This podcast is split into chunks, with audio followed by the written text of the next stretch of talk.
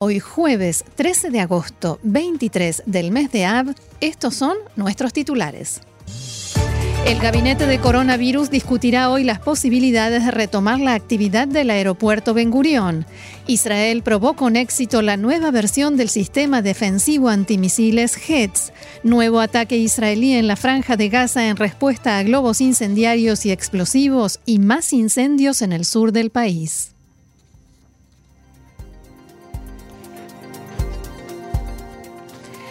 Vamos entonces al desarrollo de la información. Un incendio se produjo, en el bosque Shokedá debido a un globo incendiario lanzado desde la franja de Gaza esta mañana. Es el tercer incendio en lo que va del día, ya que previamente hubo incendios tanto en la zona de Beeri como en Netiv Azara.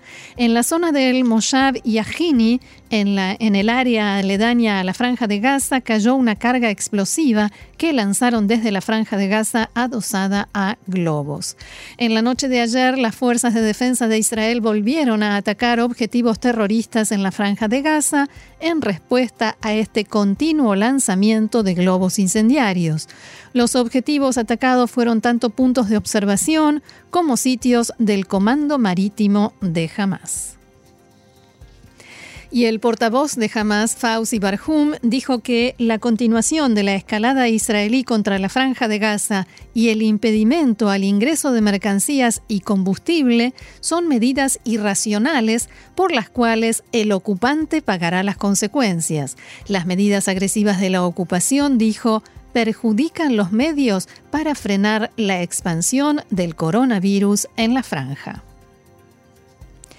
Israel realizó con éxito un ensayo de la nueva versión del sistema antimisiles HETS. Desde el Ministerio de Defensa informaron que a las 23:45 horas de ayer fue interceptado un misil señuelo Ancor en el centro del país. El ensayo se llevó a cabo en forma conjunta con la Agencia de Defensa Antimisiles de Estados Unidos. Después del ensayo, el ministro de Defensa, Benny Gantz, declaró en un comunicado.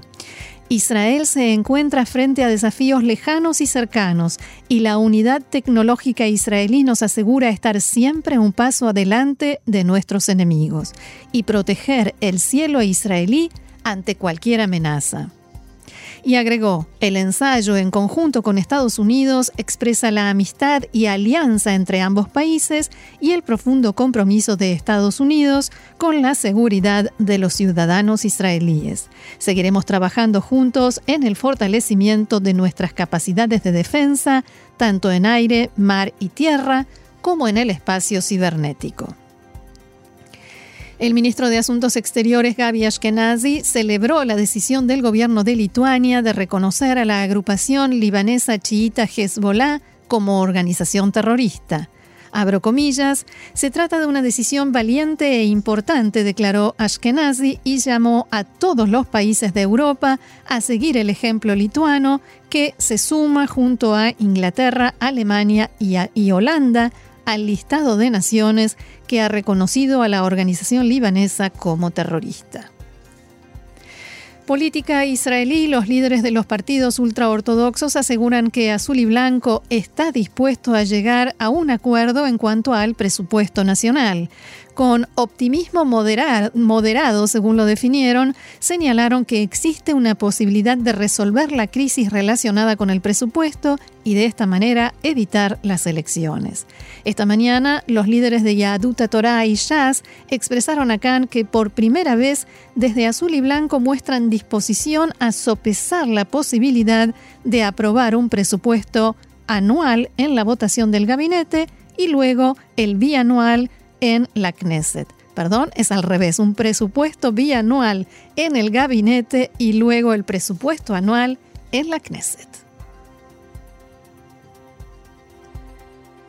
En la tarde de ayer, el primer ministro Benjamin Netanyahu se reunió con el asesor letrado del gobierno Abihai Mandelblit apenas un día después de un duro intercambio de acusaciones entre ambos. Recordemos que Netanyahu envió a Mandelblit una carta en la que lo acusaba a él y a todos los responsables del sistema judicial y de la policía de tomarse a la ligera las amenazas y la instigación contra el primer ministro y su familia. Netanyahu alegó que la falta total de acción de Mandelblit frente a los llamados a asesinarlo, a él y a miembros de su familia, es un acto de negligencia que pone en riesgo sus vidas.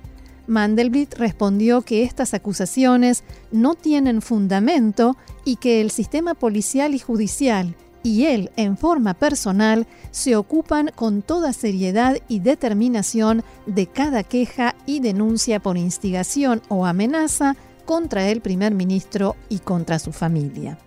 Mandelblit agregó también que los líderes públicos tienen un rol central y tienen responsabilidad en calmar los ánimos, moderar las contiendas y las expresiones de odio.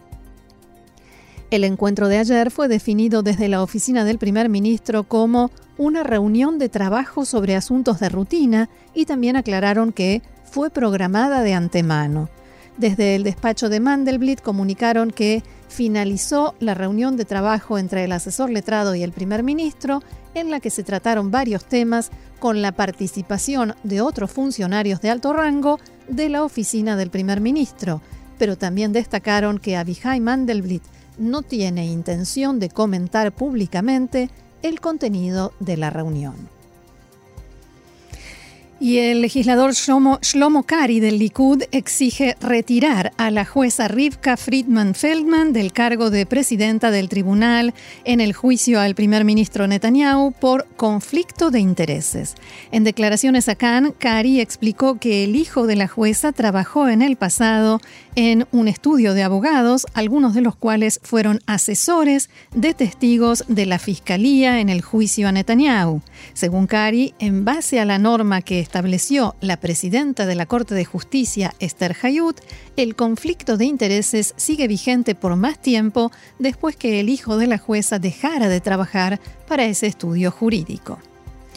Y luego de un año y ocho meses en los que el jefe de policía interino ocupa el cargo, se espera que el ministro de Seguridad Pública, Amir Ohana, anuncie la semana próxima quién será el nuevo jefe de policía en Israel.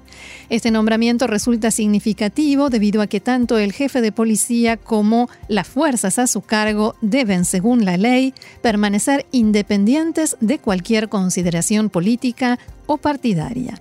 Los candidatos postulados son hasta el momento el comandante de distrito de Jerusalén, Doron Yedid, el de Tel Aviv, David Vitan, y el jefe de policía interino, Moti Cohen, que según dijeron factores políticos, Akan no tiene posibilidades o se estima que no tiene grandes posibilidades de ser el elegido.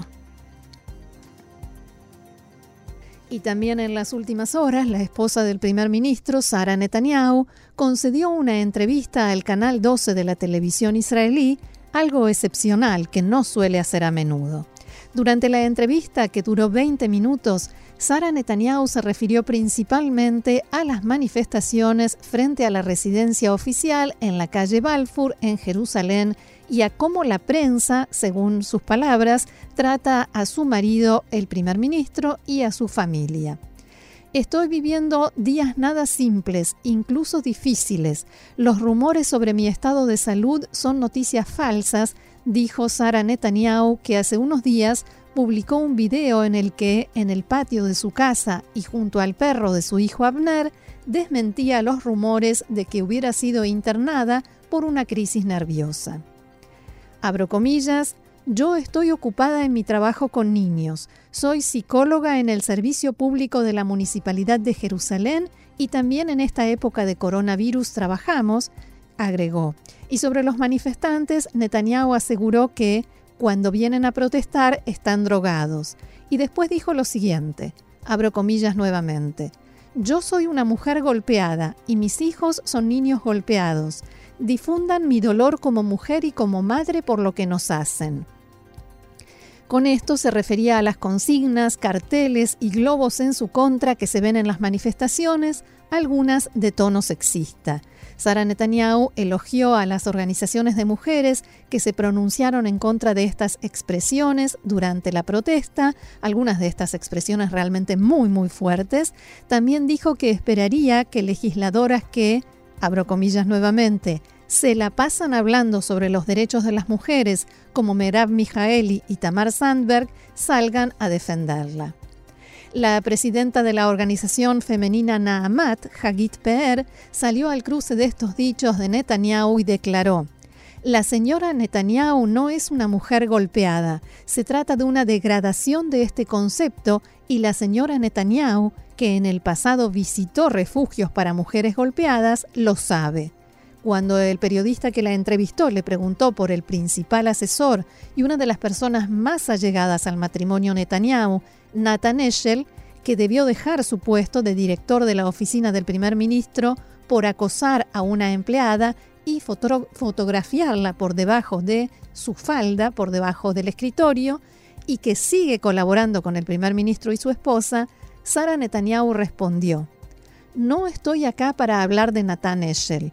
Hay muchos parlamentarios de izquierda que hacen cosas terribles y nadie habla de eso ni verifica así que no me hablen de Eshel.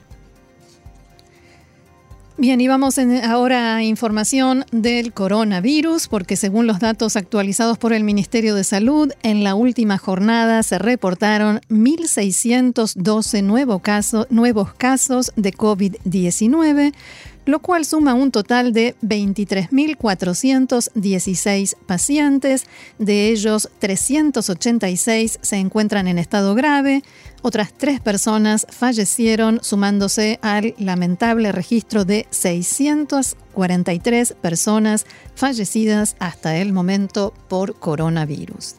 El gabinete de coronavirus tiene previsto tratar en su reunión de hoy la posibilidad de reanudar la actividad del aeropuerto David Ben Gurión. Se exigirá a los pasajeros el uso de mascarillas durante todo el vuelo, no se permitirá el ingreso de personas con fiebre con más de 38 grados y todo viajero deberá entregar una declaración sobre su estado de salud y dejar sus datos personales de, modo tal que se lo pueda contactar posteriormente. Las empresas de aviación deberán reducir en todo lo posible el servicio a los pasajeros durante el vuelo, incluyendo la distribución de comida y bebidas. Por otra parte, el ministro de Relaciones Exteriores, Gaby Ashkenazi, acordó con su par de Grecia, Denvias, que un máximo de 600 turistas israelíes podrán visitar cada semana cuatro destinos turísticos en ese país, Atenas, Salónica, Creta y Corfú. Es probable que este acuerdo entre en vigencia la semana próxima. Según lo consensuado por los dos ministros, los turistas israelíes deberán realizar un examen de coronavirus antes de partir hacia Grecia y otro al aterrizar y después estar en aislamiento hasta recibir el resultado. El director general del Ministerio de Turismo, Amira Levy, dijo que estamos pagando un precio muy alto por el fracaso del Ministerio de Salud en prevenir los contagios del COVID-19 y por ende la mayoría de los países del mundo no están interesados en los turistas israelíes. Alevi señaló que cerca de la mitad de los hoteles en Israel permanecen cerrados debido a la incapacidad de operarlos y que esta es la crisis más larga que ha conocido el turismo y la salida de esta se prolongará.